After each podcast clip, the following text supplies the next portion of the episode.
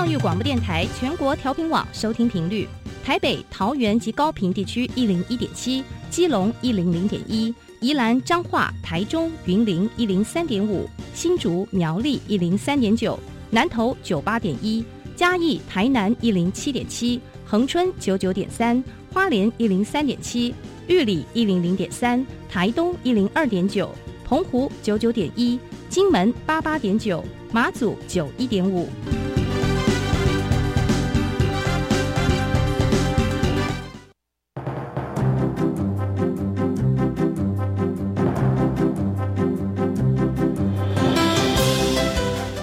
的教育要怎么做才能使孩子面对未来的社会呢？当我们期待孩子改变的同时，也期待教师的教学方法跟着改变，家长的观念也一起改变，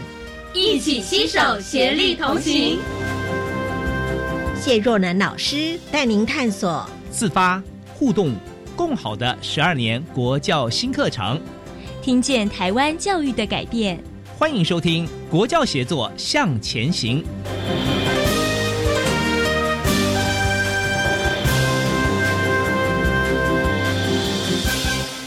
听众朋友，晚安！欢迎您收听我们的《国教协作向前行》，我是谢若楠。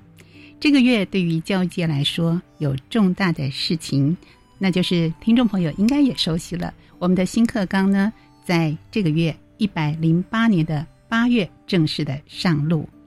其实这一年来呢，我们节目也为听众朋友规划了许多的专题来介绍说明。那么有关于培育老师的师培大学，他们为了应应新课纲，是不是也有一些改变呢？这就是我们今天的重点。节目在一开始的时候呢，我们就先来了解一下师资培育法。教育部呢，在一百零六年六月修正了师资培育法。同时呢，也依据修正的师资培育法，在隔年一百零七年订定了师资职前教育专业素养指引与师资职前教育课程基准，非常长哦。好，这个课程基准呢，在一百零八学年度起就正式成为师资生适用师资职前教育的相关课程。那么这次的师资培育课程改革，可以说是让师资培育大学专业自主的课程规划能够连接到十二年国民基本教育的课程纲要，还有幼教的大纲，也回应了我们教学现场的需求，同时也展现各个学校的课程特色。所以今天节目当中呢，我们就要为听众朋友邀请到国立台北教育大学。张新仁校长来跟听众朋友谈一谈应应新课纲师资培育课程的规划。校长您好，你好，各位听众好。是，呃，我想校长呢，呃，担负起我们师资培育很重要的工作。我们可不可以请校长先回想一下啊？是在您的教育生涯里面，为什么会有这样一份理想，想要从事师培的工作？有哪一位老师他的话、他的言行影响着您呢？嗯，在教师节前夕。呃，使我不禁想起，要走上师资培育这一行哈，其实要优先感恩，在我国中时代，嗯，有一位老师，他叫吕尊旺，好，吕老师，我还记得他的名字，好，嗯，因为他的教学，呃，让我不害怕数学跟理化，他上课方式是非常特殊，就在课堂当中，让就是用。呃，非常浅显的方式，让你去了解一些公式、一些原理，然后让你接着怎么去运用。那么，因此，对我们来讲，每一堂课上完，上到哪就学会到哪儿。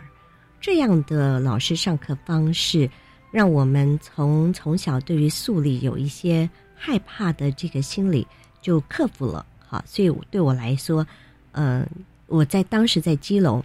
还甚至就壮着胆就到台北参加考试，考试嗯，考上呃我心目当中理想的高中哈，所以对我来讲，他是我生命中的贵人。因此我就想，那么一个老师可以影响到学生的未来，我是不是对我来讲最好的回报方式就是从事这个领域？所以也呃领导着我哈，引导着我呃之后。就考上了师范大学教育系。好，那接着这一连串的所有的锻炼，我想都跟教育是息息相关的。我内心深深的感恩。钦佩老师们在教育的现场，要因应我们的课纲做了很多的调整，很多的增能的部分，所以师培课程相对的重要。那这样的老师的一言一行，可以说影响到每一个学生。是的，所以师资培育的工作呢，对于每个老师来说，在这样的一个时刻点，更加的一个深远。所以，我们是不是节目一开始，我们请校长先跟听众朋友谈谈？我们节目花了很多的时间来谈一零八新课纲，那它之前跟之后的差异，它的重点到底在哪里？我想就请校长来跟听众朋友稍微说明一下，好吗？在讲到一零八之前的师培课程，跟一零八之后的师培课程，它事实上有一个最大的差异。最大的差异就在于，呃，当时教育部特别说到，希望把师资培育课程能够应用到各个师资培育机构的特色，呃，以及它的师资结构做松绑，也就是，呃，我们该靠紧的是老师的专业素养。那哪些是老师专业素养？扣紧之后，好，然后根据这个素养，再去结合各校的特色跟结构。去给予更多的自主的规划发展的空间，我想这是最大的一个差异所在。嗯哼，当然这里面就涉及到这五个，总共是五个素养，但这个五个素养也都会回归到老师的理想的图像。那我先讲素养好了。好，这五个素养里面包括，呃，成为一个师资深未来的老师，他必须要了解教育。理念跟实践，好，教育发展理念跟实践，他必须要了解到学习者的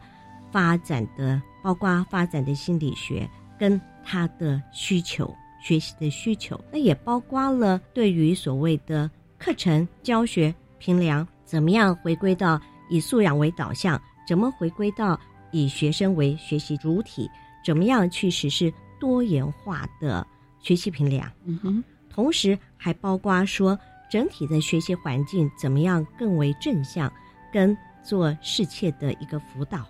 啊，适性的辅导。同时还包括了我们从事老师这个行业该要有的专业的伦理。大概这五个大的素养，当然它有十七个指标，我就不详述哈。但是根据这一些的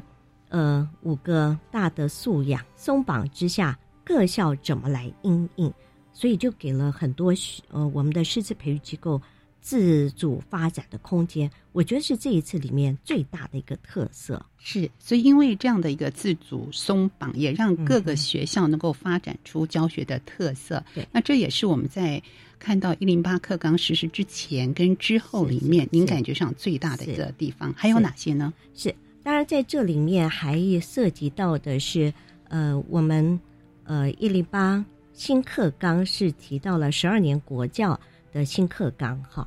一零八，嗯，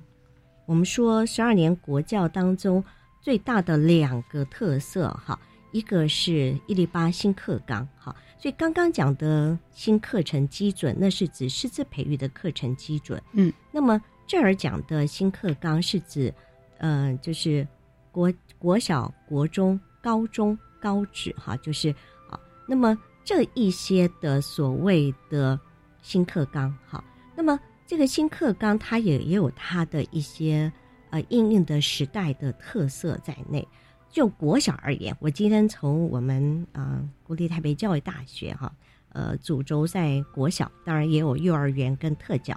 以这个国小而言，那么我们原来所强调的所谓的小教，以前我们是包班，涉及到。国语、数学，但是未来的更强调的是跨域、跨领域的教学，因为二分之一以上的国小大概都是小校小班，因此，呃，学校能够教导孩子们的，需要一个老师，不只是在职能教国语、数学，他还要能够去跨领域，更何况有些课程也很重视跨领域的结合，包括自然科学在内。好，或者是我们讲社会领域，好等等。所以跨领域教学是在新课纲里面呃一个蛮重要的特色。那另外一个就是强调到呃所谓的呃学校的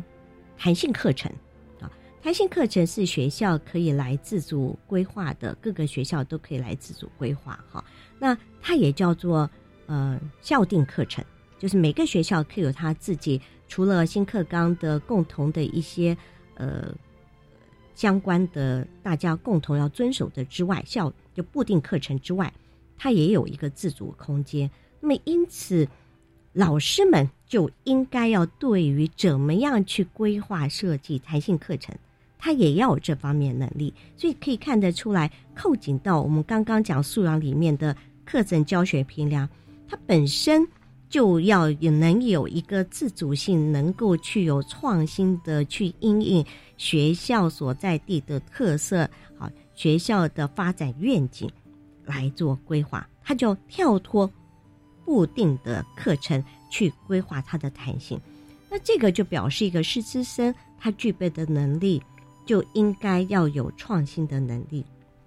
那那么同时呢，还包括呃，我们刚刚所提到的呃，可能不仅创新而已哈。呃，他的专业里面的创新之外，他要刚刚讲的五个主要的呃师资的素养、教师素养都很重要。另外一个就是未来性，这个未来性就提到了呃，比如说呃，就我们学校来讲，呃，整个。国家的政策希望把英语当做未来的呃第二个官方的语言，那么在这个部分也是影响到我们所有师资培育机构未来培育的时候，就是国际力，就是我们讲到或者叫做跨界力。好，刚刚讲到创新力、跨域，就是跨领域教学。那么这个国际力，我们又有时候叫呃跨界力。好，那这些都很重要。另外一个。是整个世界的趋势里面，数位科技是不可或缺的一环。所以，数位科技在未来啊，对我们来讲，未来力来讲，这也是一个相当重要的一环。怎么样培育世界福音世界潮流的这些师资？好，我想呃，在这一次的十二年国教新课纲当中，好，在国小里面可能。都很重要。另外一个很重要的观点就是，不仅是新课纲，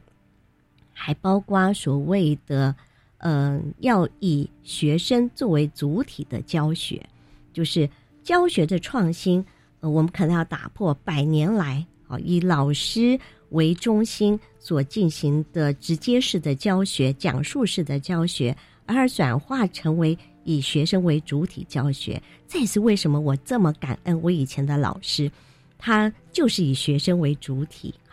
让我们上完课就学会，而不是上完课等于教完。对，嗯，上完课就学会，不害怕。不是等于教完，我相信这是我们最高的一个教育的理想在。所以，怎么样让老师们增能，他们的素养、专业能够符合我们的期盼？所以，师培法、师培大学更行重要。刚才校长您提到的这几个重点，也让我们感受到新课纲里面您特别强调的跨领域的教学学习，或者是自主空间松绑，以及我们的国际趋势等等，是不是在脑海中？我们对未来的老师，当然有。很多的期待，是不是我们脑海中也有一个图像，可以比较清晰的、具体的让听众朋友了解？是在英译新课纲的这样的一个过程里面，到底我们未来要培养的教师图像会是什么呢？他们要具备什么样的专业能力呢？是的，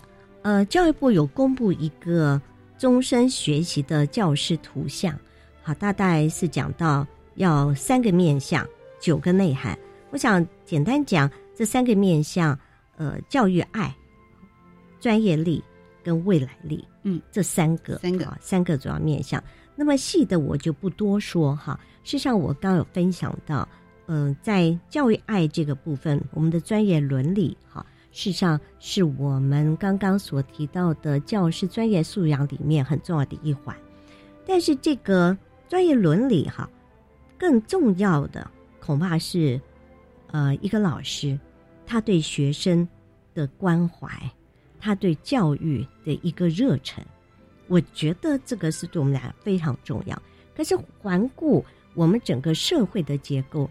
我们可能要有多元与尊重的这样的能力，是因为孩子们的家庭背景的组成更为多元化。那么，成为一个老师，他就必须要有这方面的所谓的包含在教育爱之下的一个内涵。哈，那么刚专专业力的话，呃，事实上我刚刚说到了哈，他必须要有创新的能力。好，那么包括课程教学，好，以及评量等等，他怎么样能够扣紧到十二年国教里面一个蛮重要的呃变革，就是。核心素养导向，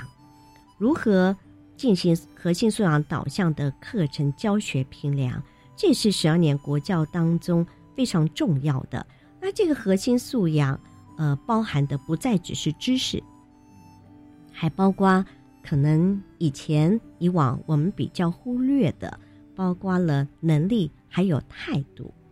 简单来讲，就是一个良好公民的素养。好，所以不是光是会背。这些所老师所教的这些各个学科或各领域的知识而已，他还要有能力，他还要有适当的态度。我觉得这个在专业力里面，可能对我们来讲，对未来的师资来讲，是一个蛮大的变革，也是相对来讲一个蛮大的挑战。好，所以这个部分里面，专业力呃就会在我们课程当中怎么样来凸显。另外还强调，呃，现在十二年国教很重视一个呃探究与实作，好，因为呃提到它不再只是一个把老师所教的知识背起来、理解之后背起来，好，呃，而是他要能够去动脑思考，好，要动手操作，所以这个探究实作能力就是在这次新课纲一个很大的特色，所以对老师的专业力来讲，也是一个蛮大的一个挑战。那另外一个力就叫做未来力，好，那未来力包括刚刚提到的，怎么样来强化我们用英语，能用英语来教一些学科啊，借以提升而达成，呃，在透过长期积累之下，能够做到真正以所谓的英语作为国家的第二官方语言。我想这是需要我们来开头奠基，然后逐步的积累，好。就能够达到，所以这个部分对师资生来讲，对未来老师来讲，它也是一个蛮大的挑战。好，那么国际的视野，好，包括我刚刚提到的以学生为主体的教学，或者讲到数位科技，这都是未来整个世界的潮流不可逆的。更何况，呃，就现代的国民来讲，数位。根本就是他的 DNA 与生俱来的，我们的下一代，所以这些对所有的师资生来讲，未来老师来讲，都必须要强化。另外一个可能是我们长期忽略，也是本校一个很大的特色，就叫做美感教育。哦，美感教育也是你们非常重视的了。对对，因为本校还是呃北部地区的美感教育游学基地，我们有一个北师美术馆，好，是由呃前呃。呃，我们的故宫博物院的院长林曼丽馆长，他是我们的呃最棒的老师哈。那么他来哦呃建制完成北师美术馆，也是美感教育游学基地哈。所以这个美感教育也会是呃非常重要未来力。那刚刚提到了一个老师不包班国小，不再只是国语、数学，还包括其他的跨域。那对适配课程来讲，他就必须要硬硬来配合。嗯哼，所以听众朋友是不是像我一样，非常的好奇，也非常的期待来认识了解？呃，国北教，呃，我们应应了教师们的未来图像。那我们看到了，也听到了您提到的教师爱、专业力跟未来力。那把它具象化，我们移植到这个。呃，国北教来看，它有更具体的一些作为啊，是不是针对这个部分它的特色？我们也请校长跟听众朋友说明一下呢。我非常开心跟大家分享，面临到这么多教育的改革，对我们来讲，我们必须要一马当先的承担起来。所以我们在一年多前哈，在开始进行新课纲的这个审查的时候，我正好是国小呃领域的召集人，好，嗯，课程的召集人，国小领域，因此我们很快的就在学校里大家一起讨论，好，我们第一个，呃，我们既然是要跨领域，哈，就不再只是国语、数学，那么因此我们把我们原来在国小里面以前叫做教学基本学科有十个学分，我们扩展到十六。好，换句话说，呃，我们就把整个师培课程从原来的四十学分提高到四十六学分。嗯，好，那么这个所谓额外的六，事实上不是只提供六，我们还提供了将近十门的让学生选哈。那其中两个是必要的，好，一个是呃阅读教学，因为阅读素养大家都知道，核心素养哈，将来的命题阅读能力是关键，的确，嗯，所以我们就把它变必选嗯好，然后再来自然科实验好，因为自然嘛哈，你自然科你要做实验不能看影带影片，所以我们是每个师资生必备，好嗯，他都要必选自然科实验。那当然还包括了其他可以选的，比如包括三 D 哈 Make 哈，那么还包括了所谓的数学呃数数学的科普跟游戏哈，那么还包括了数学的学习跟评量，那么同时还包括了社会领域的探究与实作，好，那么同时还包括了写作教学等等，好，我们蛮多的这些课程，让师资生强化他们的跨领域的教学能力，而且，呃，我刚刚特别提到社会领域，它还叫做探究与实作，嗯好，就直接让大家知道。那同时，我们在呃所谓的普通课程里面，呃，这不只是针对师资生，因为根据国际的趋势，啊，我们是让所有呃两年前我们就开始，就是所有的进入北教大的学生都要必修基础城市设计，哇，每一位吗？对每一位必修，这是一个很大的工程嗯。对，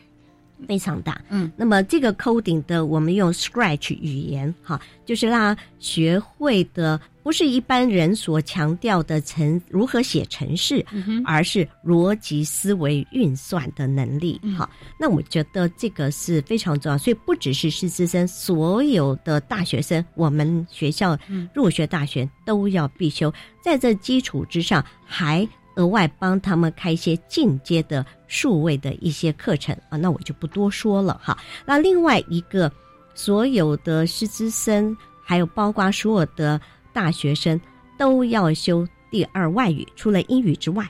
还有第第二二外语，外对，嗯，我们提供了八种第二外语，好，包括呃泰语、日语、韩语、印尼语、越南语。越南语跟印尼语现在还是最大宗休息的，好，然后再来就是西班牙语、法语、德语，好，有这么多的第二外语可以让学生来，呃，它是必修其一，好，甚至还提供所谓的沉浸式的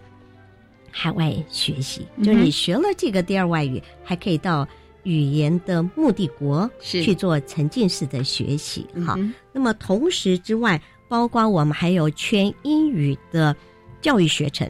也就是我们开始培育能用双语教学的国小的师资。好，哎，嗯，那么这一些对我们来讲都是蛮大的变革。另外一个就是我们还针对呃以学生为主体的教学，我们全校有三十多间数位高互动教室。好，这个数位高互动教室的内容包含有哪些？我相信听众朋友跟我一样非常的期待。我们在下集节目当中继续请校长来跟听众朋友说明喽。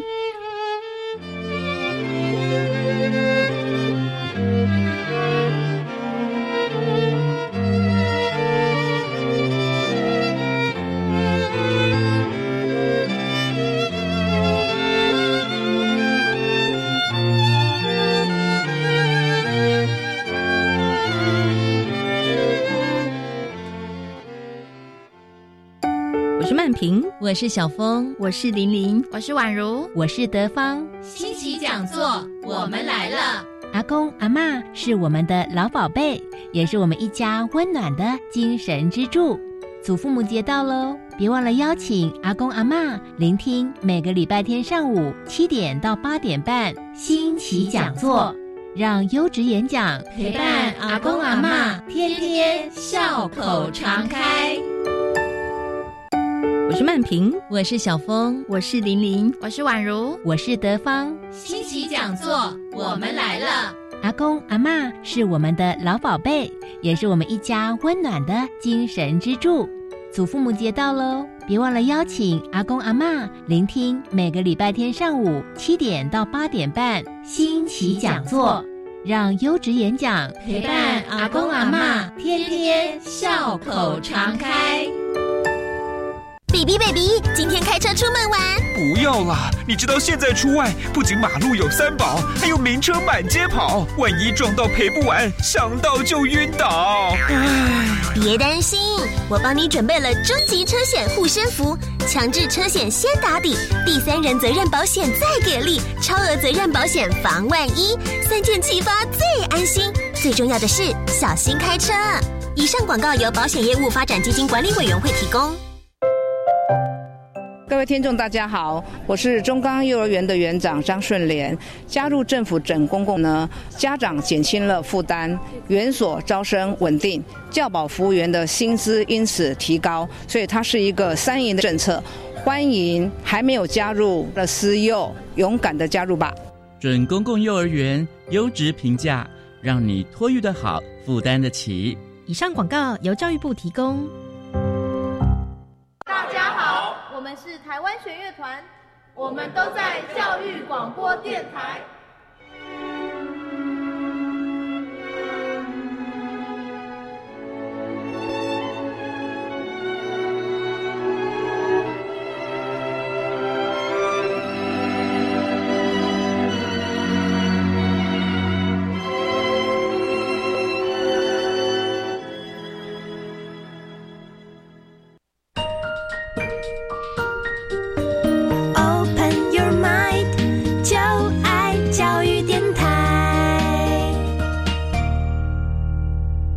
国教协作向前行。我们今天非常荣幸能为听众朋友邀请到国立台北教育大学张欣仁校长，在节目中来跟听众朋友分享，谈到了我们的师资培育法呢，在经过修订之后，在国北教大这个部分呢，有很多的。呃，新的作为来培育我们未来的老师。校长也提到了，呃，您学校有很重要的一些变革，比方说全英语的教学，城市设计也是要为老师们必修。未来教师也是您非常看重的。尤其您在学校从一百零一年八月起啊，就在学校担任校长，我相信有很多新的作为是非常值得听众朋友来认识了解的。我们继续请校长来说明一下，您刚提到的这个未来教师，让我们觉得好好奇哦。它的内容有哪些呢？未来教师在我们的课程或整个师资培育的规划当中，会有两个主轴，一个是课程。一个是教学，嗯，好，那还有一个是评保机制，这三个是要扣紧。那么我先讲课程这个部分，在课程当中，我们讲从四十到四十六当中，哈，我们刚刚还额外，呃，我觉得要额外再来补充的是，我们还为培育，我们有一个原住民族专班，嗯，好，原住民族师资培育专班是，那这个师资培育专班。呃，我记得第一届哈，它可能就是我们有将近二十个，每年将近都有二十个左右哈。那其中第一届有九位，我们逐一了解他有经济上的弱势，逐一打电话了解家庭背景。那我要特别感恩我的好朋友，呃，就是企业界的好朋友，就认养了九位，就是当做呃赞助者，让他们一年十万可以。安心就学，那我也帮他们争取啊，因为原住民族是来自不同县市，帮他们争取到回乡服务，就是公费生。那么这个原住民族课程当中，因为教育部也希望我们因应我们所收到原住民族以哪些为主轴来培养未来原住民族的语言的教师嘛？哈，所以我们是从一零九专门负责泰雅族、阿美族、台湾语、赛德克这四个所谓的原住民族的语言。当然，我们学校很早就设立了原住民族的中心，哈。就资源中心在内，这一个我跟他们孩子们分享，我希望他们要去将来回乡返乡服务，成为稳定的原乡的师资，而且要复振原住民族的文化。好，我想这个部分是我们在座里面一个蛮重要。另外强调的，刚也提到了所谓的全英语教学，全语教学我们是。主轴放在用英语教数学跟用英语教自然这两个领域，所以有别于英文，我们是英文课才教英文的，是，所以英文要来教数学，是，哇，这是一个挑战哦，会有大挑战，对，大挑战，还要用英语教数学，还要教自然，对不对？你想看自然是做实验哦，对不对？好，这样，但不止如此，我们学校艺设系他们自己也成立了一个。呃，全英语的学分学程就是也用英语教艺术，提高他个人的啊这个系的老师们，好，就是师资生可以更具备啊多一项的呃用英语教学科的能力。那么这个我们就在课程里安排了九门课，在师培课程九门课十八个学分，让他们能够沉浸在。用英语来教学科这方面的能力，当然这方面是一个整体性的规划，包括他未来的见习，啊，包括未来的实习，都会是一个全面性规划。事实上，我们今年就已经听说一个，他们就捷报嘛，好说台北市呃考考了九位全英语，哈，就是用英语教学课的师资，哈，有九位考上。其中四位就是北交大的自然系的学生，好棒！是啊，是啊。好，我们还没开始培育，他就考上了。嗯，其实学生其实他们对未来有对自己的期许也提高了。是是是，我觉得这是一个非常好的 starter，就是启动哈，非常好启动。那另外一个就是提到了我们的课程当中最大的，我们上一次提到了要因应一零八新课纲，还有。学校现场的实际需求、国际的趋势以及所谓的教师专业素养，我们最大的一些课程有别于以往的，就包括了我们要教孩子们学会有效学习，如何有效学习，学习的策略是对对，学习策略啊，或还有以及后设认知啊。那另外就是提到了呃实验教育，因为现在有许多的学校形态的实验教育，他们都需要培育他们的老师，如果能够自主性的规划，因应他们所呃共共识之下，他们实验教育的重点去规划啊他们的课程教学跟评量，所以我们也开设了。这样的学分学程来培育新北市，而我们也有一个捷报，新北市的教师真是捷报了。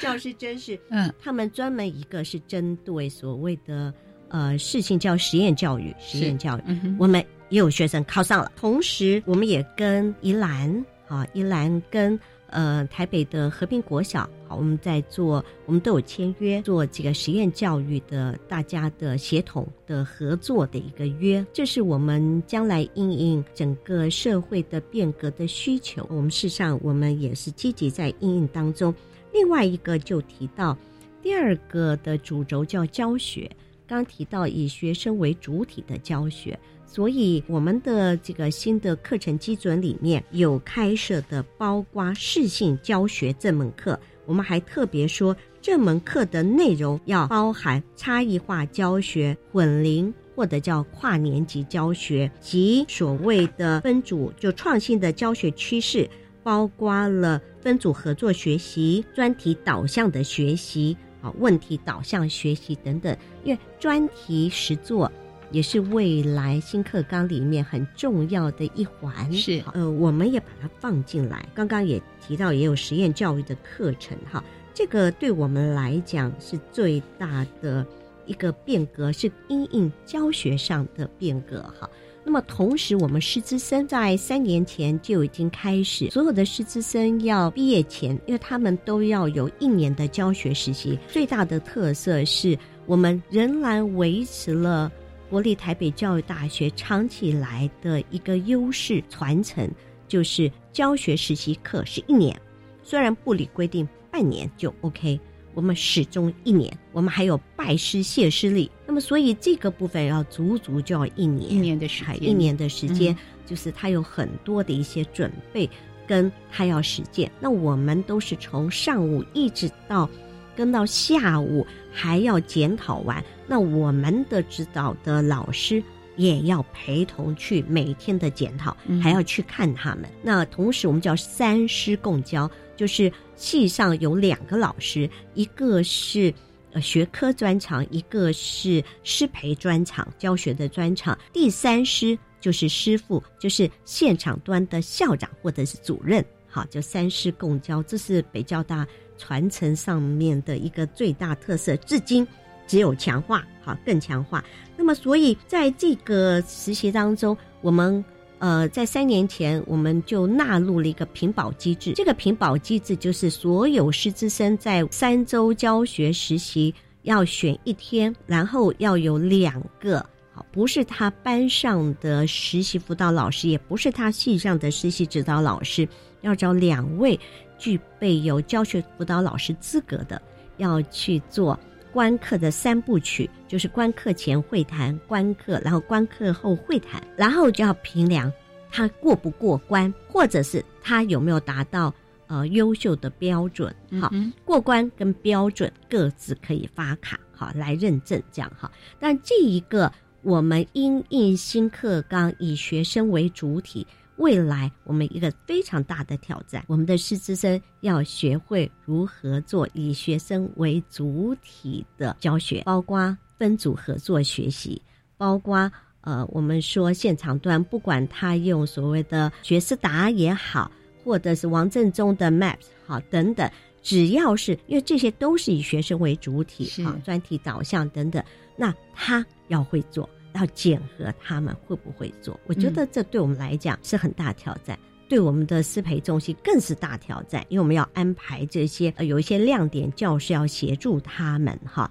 那这是一个大工程，我称之为是我们自己的师培的大的工程哈。的确，不得不做，嗯，这是一个很大的。另外一个就是为了实施学习为中心的教学，所以我们的学校的班级教室，我们叫做数位高互动教室。嗯哼，好，就既有数位的科技要融入，然后同时它不再是直行排列，它是一组一组的，好座位，好这样。那么就学习，他在学校学习的时候，就要学会以学生为主体，就要做到自发啊。十二年国教很重视精神，自发互动，就是同才之间要互动，才能达到共好。自发互动共好，好，自发互动共好，包括每个学习者都要能自发，可是自发自主的学习不够，还要能够互动，彼此帮助，互相沟通合作，这也是。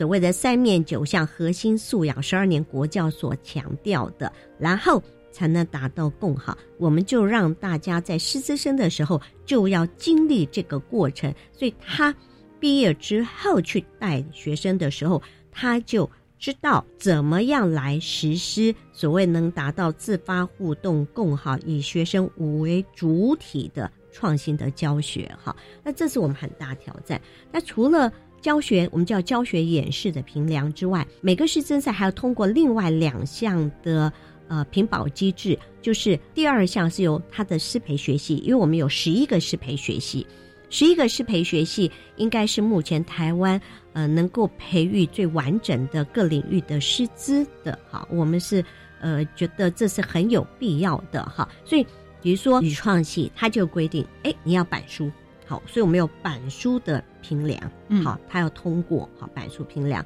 那么自然可能就要做实验，好，体育它有它体育的各个不同运动的项目，它可能会有它的规范，好，等等，所以他呢拿第二张证照，第三张证照就是这十一个师培学系所指定所呃提供的，他可以任选一项啊，所以也有指定项目，也有系的指定，然后校指定、系指定，然后呃自由选定。好，所以是三种不同的层次，呃，三种不同的它的核心能力，不同的核心能力，包含校定的、系上的，还有自选的部分。对对，自选的部分，这就叫做师培的品质保证机制。哦，所以我们从课程、从教学、从品质的机制保证，是我们都可以观看到。呃，师培大学，我们的北教大特别用心在这个部分，尤其校长为我们介绍你们的特色，包含了呃全英文的教学、城市设计的必修，还有未来教室也是非常用心的。未来教室这个部分是不是再补充一下？好的。呃，我们的未来教室就是我们俗称的所谓的数位高互动。未来教室是一个对，就是一个前瞻性的思维，就是未来的需求，你要预见未来的需求，然后要不断。像我们有一间未来教室，在我七年前来学校，呃，在前任校争取经费，我负责完成之下，它已经更新过四次。为什么？因为时代不断的在进步。那么国际有新的趋势，那么怎么样把这个未来教室更呼应到真正的最新的未来趋势？哈，所以它的这个未来教室，我们以其中一个最经典的教室为例的话，它是用呃我们的不同的形状是六个人一桌的，呃，那叫做六角形的座位，好，这样六个人一桌。然后它可以让组内可以互动啊，互动讨论啊等等。那么同时呢，它小组讨论内容可以用无线传输到前面的荧幕上，好，所以小组互动的作品或内涵或思考的一些想法可以呃就上传。好，那另外一个呃，我们还有一个所谓的装置是。可以，老师哈，授课老师带的前面，他的呃胸前背后有一个 sensor，背着 sensor，就可以有两个摄影机跟着会拍摄老师走到哪一桌，就拍到那个老师在那一桌的互动。哇，好先进哦！是，然后这样话我们就可以做教学实践研究，因为本校也在推，就高教师。呃，也是在推教学实践研究，那我也负责参与教学实践研究升等机制，好，是我们学校呃，当时我在帮忙规划嘛，哈。啊，所以另外一个我们还最新的，最新的是。就是我们获得英国泰晤士高等教育二零一九亚洲最佳大学，它有一个评比教学与学习策略，它五五个五大类。我们是教学与学习策略九所入围大学，全亚洲九所入围大学，我们是唯一台湾入围的。那我们发展出教学魔法师的数位平台，帮助老师在数位平台上，这是世界第一个、唯一的，目前为止来发展出来，就在线上去做学生为。主体的创新教学，这种以学生为教育主体的创新教学，也是我们非常期待的。今天非常感谢校长在节目中来跟听众朋友特别的说明以及介绍贵校的特色。谢谢校长的分享，谢谢您，谢谢。好，节目继续呢，我们请听众朋友一起来收听白天为我们制作的课纲交流道。老师、同学、家长们请注意。关于十二年国教新课纲的疑难问题与解答，都在课纲交流道。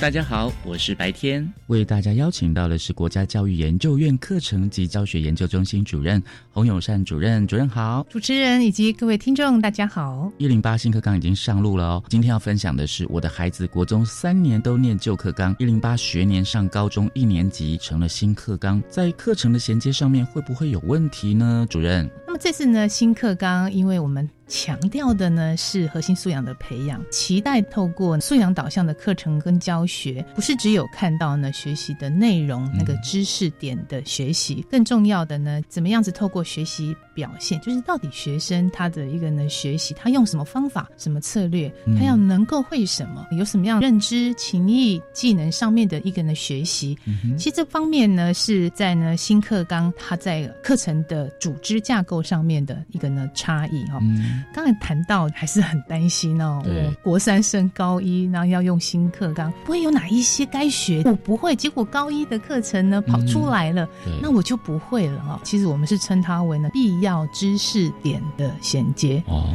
在高中你在呃学不定必修课程，或者是呢在加深加广的一个呢选修，在学习的时候，可是呢国中呢没有学过，像呢科技领域，嗯，包含资讯科技呢跟生活科技，其实生活科技呢在现行课程就有，嗯它是跟自然。在一起的，嗯他们两个是好朋友，所以现在叫做自然与生活科技。旧的课程对于考科比较重视，所以这个生活科技呢常常都被忽略，就让自然变成自然科学，生活科技呢就出来跟资讯科技呢放在一起哦。那像这种新增的部分呢，比较呢受到大家瞩目的就是资讯科技，尤其运算思维、城市设计，它一定呢得要在呢高一。他在上高一的时候，他要学的，因为课纲的设计上面，他是假设他的国中三年他已经学会了啊、哦，这就是属于必要的衔接。嗯哦，这个地方就需要有发展一些教材，利用在无论是开学前或者是在学期中，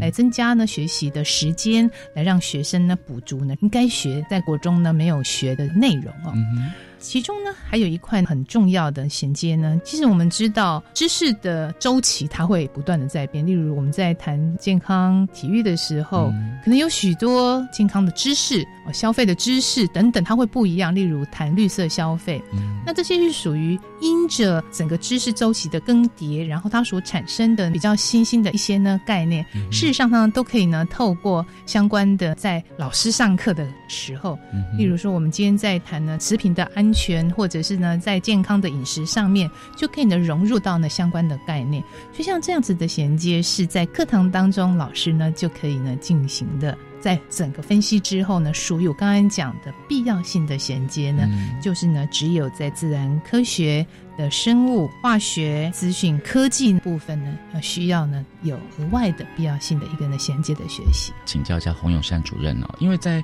课堂学习资源的补充上面，当然老师应该会针对这个新课纲，就陈如主任刚刚讲的部分哦，会为同学来加强嘛。是但是很多家长都会担心说，那老师，嗯、我的孩子他需不需要再去补习呢？是因为补习教育其实还蛮盛行的哦，不管是说 课纲怎么样的变化啊，新旧更迭，但现在针对高一的同学的部分，很多家长担心说，老师的补充资源会不会不够呢？要向外发展去补习教育啊？这个是很多的家长跟同学们的一个焦虑哦。嗯补习的前提呢是在于对于这个新旧课纲呢，它的差异，嗯他必须要能够了解。正如我刚刚所说的，那么新课纲很强调的，它也是整个学习的趋势。可能我知道了这个知识点、这个概念是不够的，嗯因为它得镶嵌在呢更大的主题、更大的脉络呢之下，他才有办法学习。那么尤其呢，无论是啊我举国语文呢为例哦，嗯那国语文呃，它并没有需要有必要性的这个呢衔接，嗯但是因为呢新课纲呢在教学在学习的方法上面，还有呢学习的重点上面呢、有一些调整，像我们很强调培养学生的。呃，聆听啦，口语表达的能力。那么我举那个口语表达为主啊，因为像主持人的口语表达能力呢这么的强哦，那我们也希望孩子在国语文也能够有这么样子棒的口语表达。是。那么新课纲它比旧课纲会更强调肢体语言在沟通过程当中的作用。嗯在补习班可以学得到吗？不一定可以学得到。所以重点就是，那么老师怎么样子透过一个教学的设计，能够在教学的时候。能够提醒，而且给予学生呢机会，让他表达的时候，怎么样子善用呢肢体呢语言？再过来就是要有强调明确的一个呢主题跟呢表达的逻辑。那像这些都是在呢课堂当中，嗯乃至于不管是课堂课后，在沟通很多的机会当中，它是不断不断的要去呢呃学习的。嗯那这个是只有举国语文为例，那其他各个领域都有在呢新课纲所呢强调的一个呢重点。那么更重要的就是怎么样子把这些一身好武功用得出来。其实我不是只有在呢学说文解字，而是说我如何能够呢从这些说文解字、聆听表达当中，在生活情境当中，或者是在职场，或是在任何的情境当中，适当的时候。把它表现出来是洪主任，因为我们在国语文的上面来讲说，就是最近呢哦，学生可能都很爱看那个《延禧攻略》嘛哦，这些嫔妃们，他们从这个官女子、小答应，一直到贵妃、皇贵妃，乃至到这个最厉害的皇后，是这就可以融入到我们的这个国语文里面嘛哦，就是更生活化。看个戏剧，你也可以知道说整个历史的这个气氛是怎么样的。这么的纷乱的后宫里面，你要有立足之地，然后再对照到我们现实的生活当中，是不是有这样的位？阶之分呢，还是说怎么样？对，融入在其中是吗？主持人说的非常的好。你看你这样子举个《延禧攻略》，就会把它变成是一个学习的材料。嗯，其实老师在面对学习的时候，其实是很灵活的。嗯嗯，他会知道到底学生他的一个呢学习状况跟他们喜欢什么。所以我们发现呢，老师在做一个教学设计，常常都会用像你的《延禧攻略》啦，哈，或者是常常用的一些呃，现在播放的呃电影啊，哈等等，融入到呢教学。这些不只是国语文而已，他还在训练能够呢审度时事，嗯判断呢立场，去提出找到自己有利的一个位置，然后怎么样去解决问题。是，我觉得这个地方就是陈总你刚才所讲说，哎，一定要呢这个政府给我一套呢补充教材，我觉得。政府啊所发展的补充教材，它就是参考之一。我觉得更重要的就是老师们怎么样子能够引导学生，包含老师自己呢去做一个编选。也可以指导学生到底哪一些的一个学习材料呢，自己就可以收集。像我现在发现呢，光是学英文哦，嗯其实你只要有心，你都可以呢找到很多的 A P P App，还有呢网络上的资源来学习。嗯哼，所以呢，我们高一的同学，你真的是不用担心了哦。新课纲对你来讲，其实也不会说，因为你现在是使用新课纲而有什么不一样的这个反应嘛哦。嗯，对我刚才说，我们整体呢分析之后呢，就是属属于像资讯科技这种城市设计一定要呢衔接的部分呢，就是有生物，还有化学，然后呢还有资讯科技。嗯，那这个是三个呢部分。那目前其实学校也开始在呢做一个规划，不管是在新生入学前，或者是在呢呃这个学期当中，无论是有一些他会用增加的学习时间的方式，或者是同整在相关的主题上面去。去做呢学习，那至于其他的部分呢，其实新课纲所带来的，它真的就是希望让呢你的一个人的学习有意义，而且知道你学了之后到底要怎么样子能够用得上、用得出来。所以希望同学们都可以举一反三啦。那当然，老师们也要尽到引导的功能哦。千万不要因为是新课纲而想说：“哎呀，怎么好紧张哦！我自己教的都有点怕怕的那种。”应该是不会了啊。是面对新课纲的一个准备，每一个人当然是会有一些焦虑，因为会想说：“哎呀，到底呀，我准备的够不够啊？”哈。但是呢，我始终还是说，一零八是第一年。其实，在这一年的当中呢，呃，许多的学校跟老师也已经开始积极呢在做呢准备。更重要的就是找到好伙伴，怎么样子能够跟着孩子、陪着孩子，还有呢家长，其实大家一起学习。我的孩子国中三年都念旧课纲，一零八学年上了高中一年级改成新课纲，课程衔接上面会不会有问题呢？当然是不会有问题啦，只要你能够融会贯通，然后你真的是呃举一反三，然后朝着我们的新方向去就没问题了。是，谢谢我们的国家教育研究院课程及教学研究中心翁永善主任跟我们的分享哦，感谢您，谢谢大家，拜拜。我是白天课纲交流到，下次再见喽。